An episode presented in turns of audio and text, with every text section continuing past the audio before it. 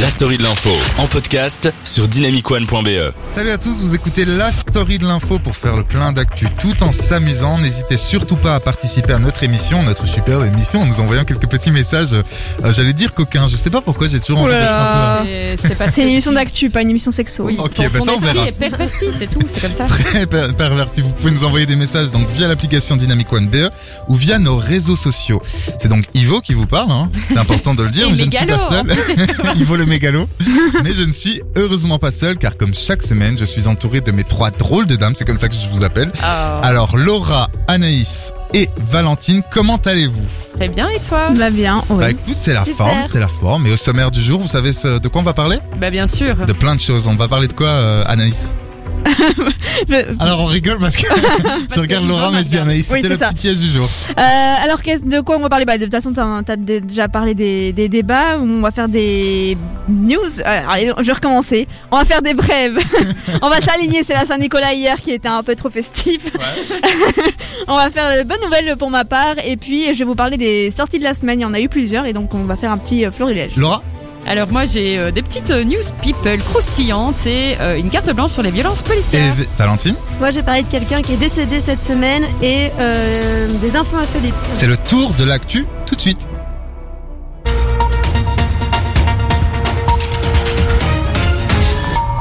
Et on commence tout de suite avec une manifestation qui a fait grand bruit. Oui, la manifestation contre les mesures sanitaires dans le cadre de l'épidémie euh, Covid-19 a démarré à 13h à Bruxelles euh, de la gare du Nord. euh, C'était donc dimanche dernier pour se finir au cinquantenaire. Elle a été baptisée Marche pour la liberté acte 2. On sera, ça fait un peu penser à la boue. Ce nouveau rassemblement entend capitaliser, euh, enfin entendait en tout cas capitaliser sur le succès de la première euh, marche nationale du 21 novembre dernier qui avait rassemblé près de 35 000 personnes euh, participants selon un décompte de la police. Les organisateurs de cette manifestation, euh, ont, qui ont été autorisés in extremis hein, vendredi en fin d'après-midi, protestent notamment contre le Covid Safe Ticket et l'obligation vaccinale du personnel soignant. Pour l'instant, euh, la police estime, en tout cas, le chiffre n'a pas changé, à 8000 le nombre de participants.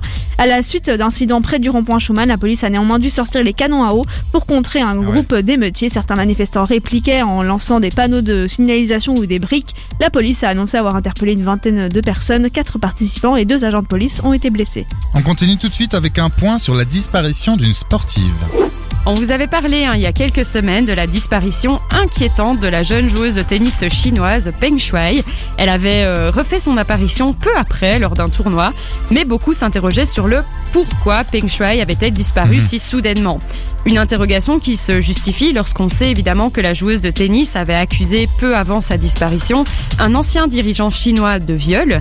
Fin de la semaine dernière, la WTA, donc l'association du tennis féminin qui s'était inquiétée pour la championne de tennis, a annoncé une décision assez courageuse. Elle a décidé de suspendre tous ses tournois en Chine, y compris à Hong Kong, tant qu'elle n'aura pas la certitude que Peng Shuai peut parler et agir librement. Valentine, tu vas nous parler tout de suite de la condamnation d'un prix Nobel de la paix. Et oui, à Myanmar, Aung San Suu Kyi a été condamné lundi à 4 ans d'emprisonnement. Donc l'armée au pouvoir lui reproche des, inc- des incitations aux troubles publics et violations des règles sanitaires liées au coronavirus. Mhm. Aung San Suu Kyi est âgée de 76 ans et elle est détenue depuis que les généraux ont renversé son gouvernement démocratique en février dernier. La junte, c'est-à-dire l'armée, porte des accusations contre elle, dont la violation de la loi sur les secrets officiels, la corruption et la fraude électorale. Si elle est reconnue coupable, Aung San Suu Kyi risque des dizaines d'années de prison.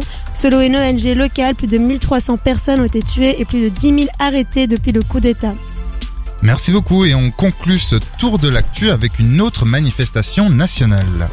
Hier se sont réunis dans plusieurs villes belges de nombreux manifestants et manifestantes et à Bruxelles pas moins de 4000 personnes étaient attendues au départ de la gare du Nord à 11h.